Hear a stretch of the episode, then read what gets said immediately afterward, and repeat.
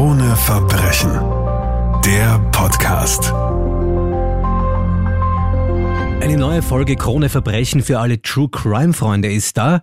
Herzlich willkommen zur zweiten Ausgabe der neuen Staffel 3 von Krone Verbrechen mit unserer Kriminalreporterin von der Kronenzeitung Martina Prewein. Herzlich willkommen. Hallo. Heute gehen wir weit zurück. Es ist der 16. Jänner 2006. Wir sind in der Nähe von Sarningstein, Oberösterreich. Spaziergänger machen einen schrecklichen Fund. Sie finden nämlich im Uferbereich eine verbrannte, verstümmelte Frauenleiche ohne Kopf, ohne Hände, Martina. Die Polizei checkt alle Vermisstenanzeigen, versucht herauszufinden, wer das sein könnte, tappt im Dunkeln. Und nun macht die Polizei einen sehr ungewöhnlichen Schritt. Was macht sie? Also wie du richtig sagst, es wurden alle vermissten Anzeigen in Österreich und im umliegenden Ausland überprüft. Ja, man wusste auch schon aufgrund der Obduktion dieses Opfers, dass diese Frau etwa 20 bis 30 Jahre alt gewesen sein musste und mindestens zehn Stunden im Wasser gelegen mhm. hatte. Ja, ihr Todeszeitpunkt, aber wie gesagt schon eine Woche zurück. Ja, und äh, nachdem keine Ermittlungen etwas ergeben haben, keine Überprüfungen, hat dann die Kripo einen wirklich ungewöhnlichen Schritt gestartet. Sie hat nämlich Fotos gemacht von auffälligen Tätowierungen, mhm. die das Opfer hatte und hat die über Zeitungs- und Fernsehredaktionen veröffentlicht. Und dann hat sich auch tatsächlich jemand gemeldet. Ja, es hat sich dann äh, ein Tätowierer gemeldet mhm. aus Niederösterreich und der hat gesagt, also es ist eindeutig so, dass er diese Tätowierungen angefertigt hat. Und er wusste natürlich auch, wer diese Kundin gewesen war. Und zwar war, hat er auch den Namen genannt, also sie heißt Sandra M. und ist 21 Jahre alt und wohnt in Hadersdorf. Hadersdorf in Niederösterreich. Die Ermittler vernehmen nun die Familie dieser Sandra, dieser 21-Jährigen, und kommt da schon etwas zutage? Die Eltern sind geschieden. Sandra hatte bei ihrer Mutter alleine gelebt. Es gibt dann noch eine Schwester, die um ein Jahr jünger ist als sie. Alle behaupten, äh, dass sie Sandra seit äh, zwei Wochen nicht mehr gesehen haben. Die Mutter gibt dann weiter zu Protokoll, dass sie sie ungefähr zu dieser Zeit, also vor zwei Wochen, zum Bahnhof nach Krems gebracht hat, äh, weil die Sandra wieder mal soll es oft vorgekommen sein, verreisen wollte, alleine und dabei ihre Ruhe haben was die Mutter auch akzeptiert hat und äh, seitdem hätte sie keinen Kontakt mehr zu ihr gehabt. Allerdings verwickelt sich dann die Mutter weiter in Verhören in Widersprüche. Irgendwie kommt auch den Kriminalisten seltsam vor, was die Mutter alles so von sich gibt. Und dann kommen sie drauf, dass halt im Kofferraum ihres alten roten Ford Blut von Sandra ist, mhm. ja. In dem Schrebergartenhaus, in dem sie zusammen mit der Tochter eben gelebt hat, werden Rechnungen gefunden, die zeigen, dass die Romana M., also das ist der Name der Mutter, am Tag des angeblichen Verschwindens ihrer Tochter bei einer Tankstelle in der Nähe mehrere Kanister gefüllt mit Benzin sowie in einem Baumarkt in der Umgebung eine Säge, ein Maurerfäustel und eine Plane und eine Hacke auch noch gekauft hat. Womit sich die Frau natürlich sehr verdächtig schon gemacht hat. Weiters kommt man dann drauf, dass die Frau in den vergangenen zwei Wochen zweimal zur Polizei marschiert ist und gesagt hat, sollte jemand eine Vermisstenanzeige meine Tochter betreffend machen, weil sie hat sie offensichtlich befürchtet, dass der Vater das machen könnte, der getrennt Lebende, dann soll man ja nicht diese Vermisstenanzeige aufnehmen, ja nicht nach dem Mädchen suchen, weil sie ist jetzt in China und ist dort so glücklich und sie will bei ihrer Reise nicht gestört werden. Ist natürlich eine besonders auffällige Angelegenheit. Spätestens hier muss die Mutter der Polizei natürlich äußerst verdächtig vorkommen. Und die Spur im weiteren Verlauf der Ermittlungen führt dann auch noch nach in die Steiermark nach Eisenerz. Was wurde da gefunden? Es wurde natürlich auch das Handy der Mutter überprüft und nachträgliche Handyortungen gemacht.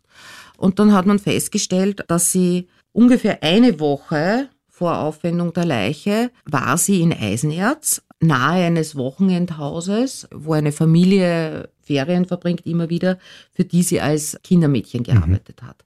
Also sie kannte sich in der Gegend gut aus und das war so eine kleine Lichtung in einem Waldstück. Und dort hat man dann Blut von Sandra gefunden und eine Brandstelle. Die Mutter von ähm, Sandra, die Romana M., ist nun in Untersuchungshaft und ist sehr wortkarg am Anfang und liegt nur still und stumm in ihrem Bett, in der Einzelzelle. Wie geht's dann weiter? Ja, sie erzählt dann wirre Sachen, also sowohl bei der Polizei als auch ihrem Anwalt Andreas Mauert gegenüber, ja. Sie behauptet weiterhin, ihre Tochter wäre auf einer Weltreise und sie freut sich schon so, wenn sie wieder zurückkommt. Mhm. Und dann gehen sie wieder zusammen spazieren und haben es schön miteinander. Also sie verleugnet die ihr angelastete Tat völlig. Also eine komplette Verleugnung der Tatsachen oder eben eine sehr gute Schauspielerin, das weiß man zu diesem Zeitpunkt noch nicht. Was kommt im Zuge der Ermittlungen ans Tageslicht? Wie ist ihre Lebensgeschichte? Also es wird dann recherchiert und man weiß das auch also dann aus späteren Aussagen von ihr, dass sie keine schöne Kindheit hatte. Äh, sie ist mit zwei Brüdern aufgewachsen. Die Eltern haben angeblich immer nur sich um die Brüder gekümmert oder haben sie halt irgendwie nicht besonders beachtet. Nach der Pflichtschule hat sie der Vater dann nach Salzburg geschickt, um dort als Stubenmädchen äh, zu arbeiten. Sie hat aber gesagt, sie wäre lieber Tierpflegerin geworden. Also sie war sehr jung, als sie dann mit 17 nämlich schon in dem Hotel, wo sie dann gearbeitet hat, ihren späteren Mann kennengelernt hat, der dort als Koch gearbeitet hat. Die sind dann irgendwann nach Niederösterreich gezogen. 1983 haben sie geheiratet. Zwei Jahre später wurde dann die Sandra geboren und ein Jahr danach äh, noch ihre Schwester. Die Sandra, das spätere Opfer, das am Ufer der Donau gefunden wurde, wächst nun in Niederösterreich auf. Und zwar wie, Martina? Also zuerst soll die Familie glücklich miteinander gewesen sein. Mhm. Es soll dann so gewesen sein, dass Sandra schon von klein an, also das ist auch den Aussagen der Schwester zufolge, von Kindheit an schon, also schon im Kindergartenalter, also sehr psychisch sich auffällig benommen haben, war sehr introvertiert, hat kaum gesprochen, hat auf tagelang kein Wort gesprochen. Mhm. In der Volksschule wurde die Situation dann noch dramatischer, also sie ist dann auch noch aggressiv geworden ist dann sogar eben in der Volksschule schon einmal auf, auf Mitschüler mit einem Messer losgegangen. Mhm. Das Ganze hat sich dann weiter fortgesetzt und sie kam ab ihrem zwölften Lebensjahr äh, in psychologische Betreuung, war das durchgängig bis zu ihrem Tod mit Unterbrechungen. Äh, in der Hauptschule hat sie dann auch begonnen, sich zu ritzen und sie ist halt immer introvertierter geworden, noch introvertierter und immer noch und noch aggressiver. Hauptsächlich eigentlich der Mutter gegenüber. In solchen Familien, in denen Kindern solche Auffälligkeiten zeigen, ist es ja oftmals so, dass etwas innerhalb dieser Familie, innerhalb dieses Systems passiert und das ist meistens etwas, das mit Gewalt zu tun hat. Erzähle mal darüber, wie die Sandra aufgewachsen ist innerhalb dieser Familie und welche Rolle der Vater gespielt hat. Also Sandras Schwester hat im Interview erzählt, dass der Vater mit dieser Situation dieses schwierigen Kindes hm. und damit, dass sich die Mutter so sehr auf dieses Kind konzentriert hat, überhaupt nicht zurechtgekommen ist. Es hat dann auch in der Ehe zu kriseln begonnen und der Vater habe sich dann überhaupt langsam zu verändern begonnen, also sei also eigentlich zu einem Tyrannen. Mhm. Und, äh, hat die Familie sehr unter Druck gesetzt, also die Frau und seine drei Kinder psychisch unter Druck gesetzt. Es soll dann auch manchmal zu Übergriffen gekommen sein, also gewalttätigen Übergriffen, also zu Schlägen während es die jüngere Schwester, der Sandra, relativ rasch geschafft hat, sich aus diesem Umfeld oder aus dem familiären Umfeld zu befreien. Sie ist mit 14 schon zu einer Freundin gezogen, mhm. mit 16 dann in ein Internat gegangen, ist die Sandra daheim geblieben und ist laufend mehr und mehr eigentlich in einen Mikrokosmos des Wahnsinns abgeglitten. Offenkundig auch gleichzeitig mit ihrer Mutter ein sehr einschneidendes Erlebnis äh, in dieser Systematik zwischen Mutter Sandra und ihrem Vater dürfte dann auch gewesen sein, die Trennung. Der Vater orientiert sich weg von der Familie, findet eine neue Frau. Und die Auffälligkeiten bei Sandra, die nehmen zu. Welche Auffälligkeiten gibt es da? Es war dann so, also, dass sich der Vater 2001 äh, von der Familie also scheiden hat lassen. Die Sandra und ihre Mutter sind dann von einer schönen Villa, die die Familie zuerst gehabt mhm. hat, in ein Schrebergartenhäuschen gezogen. Es hat auch finanzielle Probleme gegeben und die beiden waren dann sehr aneinander gekettet. Die Sandra hat immer wieder, so wird auch aus dem Umfeld erzählt, also ist halt immer gewalttätiger geworden und immer, immer zurückgezogener auf der anderen Seite auch. Sie hat auch gesagt, dass sie alle Menschen hasst. Ja, sie hat dann langsam damit begonnen, sich Tätowierungen machen zu lassen. Aber jetzt nicht irgendwelche hübschen Tätowierungen, ja, sondern es waren nur Drachenköpfe, enthauptete Krieger, Schwerter. Sie hat ihren ganzen Körper damit zutätowieren lassen, mit Erlaubnis der Mutter, die sie da sogar zu diesem Tätowierer immer wieder geführt hat. Sie hat gesagt, ja, weil sie möchte gerne äh, so hässlich sein, dass niemand auf der Welt sie anspricht. Sie möchte mit niemandem Kontakt haben.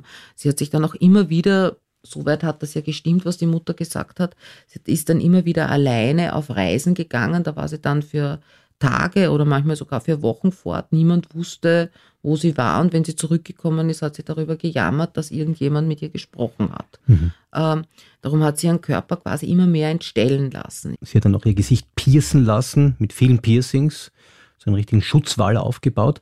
Was aber interessant ist, ist ihr Verhältnis zum Vater ab dem Zeitpunkt, ab dem er nicht mehr bei der Familie war, sondern bei einer anderen Familie. Da hat sie sich ja komplett anders verhalten, wenn sie mit ihm zu tun hatte. Ja, der Vater hat dann noch einmal geheiratet mhm. und hat noch einmal ein Kind bekommen, ja. Und sie hat dann angefangen, sehr um die Liebe dieses Vaters zu buhlen. Äh, während sie die Mutter eigentlich abgestoßen hat von sich und die Mutter und die Mutter halt wirklich sehr viel angeblich für sie getan hat, um ihr wirklich jeden Wunsch von den Augen abzulesen. Also alles, was sie wollte, hat sie bekommen. Und die Sandra hätte eben sehr oft auf sie eingeschlagen, auf sie eingetreten. Es hat Schreikrämpfe gegeben. Aber wie gesagt, zum Vater hatte sie, also den hat sie einerseits gehasst angeblich und andererseits aber abgöttisch geliebt. Und mhm. sie wollte ihm auch extrem gefallen. Sie hat dann Wochenenden auch bei dem Vater und seiner neuen Familie verbracht. Und wenn es dann so war, dass sie bei ihm war und er irgendeine Kritik an ihr geübt hat, also zum Beispiel gesagt hat, du bist zu dick, dann hat sie wochenlang nichts gegessen, hat sich zum Beispiel von einem Apfel pro Tag nur ernährt. Wenn sie ihn dann wieder gesehen hat und er diese, äh, das nicht sie gelobt hat dafür, dass sie jetzt ein paar Kilo abgenommen hat, hat sie sich aus Protest wieder ein neues Tattoo setzen lassen oder noch mehr Piercing ins, ins Gesicht schlagen lassen. Abgesehen vom Verhältnis zu Vater und Mutter, das wirklich besonders extrem ist, wie war eigentlich das Umfeld von Sandra? Hat sie eigentlich gearbeitet? Hat sie einen Schulabschluss gehabt? Die Pflichtschule hat sie gemacht, sie hat danach mhm. nie gearbeitet, also doch manchmal für ein paar Wochen. Da hat ja die Mutter irgendwelche Jobs vermittelt, ja, aber die hat sie dann jedes Mal wieder aufgegeben.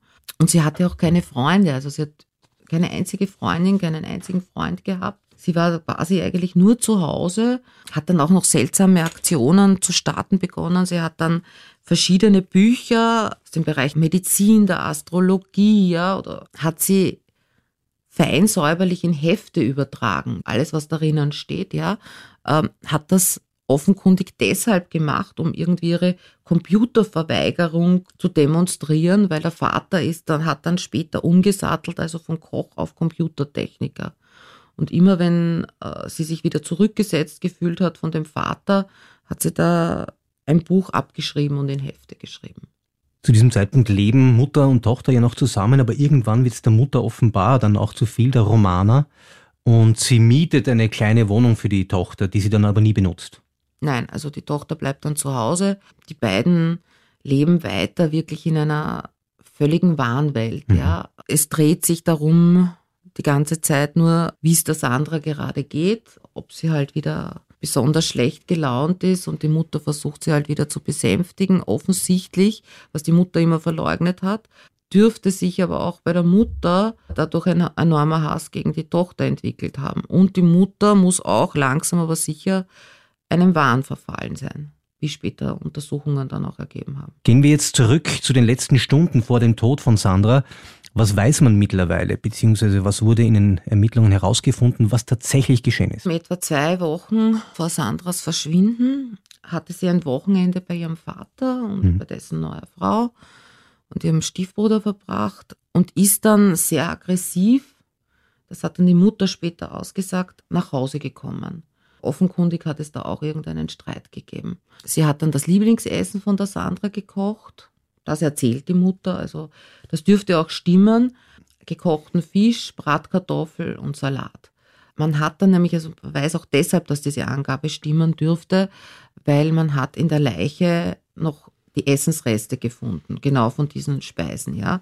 Was danach geschehen ist, also die Mutter sagte dann, sie hätte sie bald danach, also nach Krems zum Bahnhof gebracht. Das hat natürlich nicht gestimmt. Es dürfte dann zu so einem wilden Streit gekommen sein, im Zuge dessen die Mutter ihre Tochter umgebracht hat. Man weiß auch nicht genau wie. Äh, die Polizei hat immer vermutet, entweder durch Erwürgen oder Erdrosseln. Die Leiche des Mädchens dürfte dann auch ungefähr eine Woche im Garten dieses Schrebergartenhauses gelegen sein. Also es war damals sehr kalt, es ist hoher Schnee gelegen, vielleicht hat sie diese Leiche auch mit, mit, mit Schnee zugedeckt. Man weiß das alles nicht genau, weil die Mutter ja nie ein Geständnis wirklich abgelegt hat. Tatsache ist, dass dann eben eine Woche nach dem Tod des Mädchens äh, dieses Mädchen da verbracht wurde nach äh, Eisenerz, dort verbrannt wurde und zerstückelt wurde. Ja. Und dann hat die Mutter die Tochter an die Donau gebracht. Ja, also man weiß jetzt nicht genau nach Niederösterreich, mhm. Oberösterreich. Auf jeden Fall wurde sie dann letztendlich angeschwemmt eben in Scharningstein. 2007 wurde die Mutter dann zu 15 Jahren Haft verurteilt, sitzt immer noch im Gefängnis. Ist diese Frau therapierbar? Die Mutter wurde dann auch von einem Psychiater als hochgradig psychisch krank erklärt. Das heißt, sie hat nicht nur diese 15 Jahre Haft bekommen, sondern auch eine ein, gleichzeitig die Einweisung in eine Anstalt für geistig abnorme Rechtsbrecher. Das bedeutet also, dass diese 15 Jahre Haft in der Regel dann mehr sind. Ja? Also das heißt, sie kann erst entlassen werden, wenn sie psychisch vollkommen gesund ist. Das dürfte bei ihrer Störung schwierig sein. Also sie soll dann im Gefängnis immer wieder noch angeblich auch bis vor kurzem noch immer von ihrer Tochter geredet haben, gesagt haben, also von der Sandra, dass sie zurückkommen wird zu ihr, ja, also dass sie gemeinsam ein wunderschönes Leben führen werden. Und sie spricht auch manchmal darüber, dass sie gerade im Schnee so schön schläft. Darum nehmen eben die Ermittler an, dass die Leiche über längere Zeit im Garten unter Schnee gelagert wurde. Martina Brewein von der Kronenzeitung, vielen Dank für diese Schilderungen dieser Story. Es ging in deinem vergangenen Heft aus dem Jahre 2021, über das wir gesprochen haben, äh, schwerpunktmäßig um das Thema, wenn Mütter töten. Am 1. Juli 2022 kommt das neue Heft Krone Verbrechen heraus mit dem Schwerpunkt Femizide. In der nächsten Ausgabe beginnen wir über Stories und Geschichten zu sprechen, die in diesem Heft vorkommen und beginnen mit dem Fall Felsmann, der meistgesuchte Österreicher derzeit aus Stivol. Vielen Dank, Martina. Danke dir. Krone Verbrechen. Der Podcast.